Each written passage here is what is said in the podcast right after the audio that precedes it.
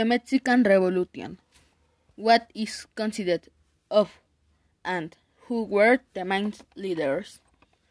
The Mexican Revolution lasted from 1910 to 1917 and left more than one million dead.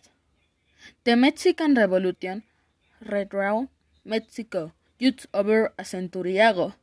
The armed conflict that took place between 1910 1917 began as a struggle against the perpetuation in power of General Porfirio Diaz, but led to a civil war between factions fighting for the real revolution.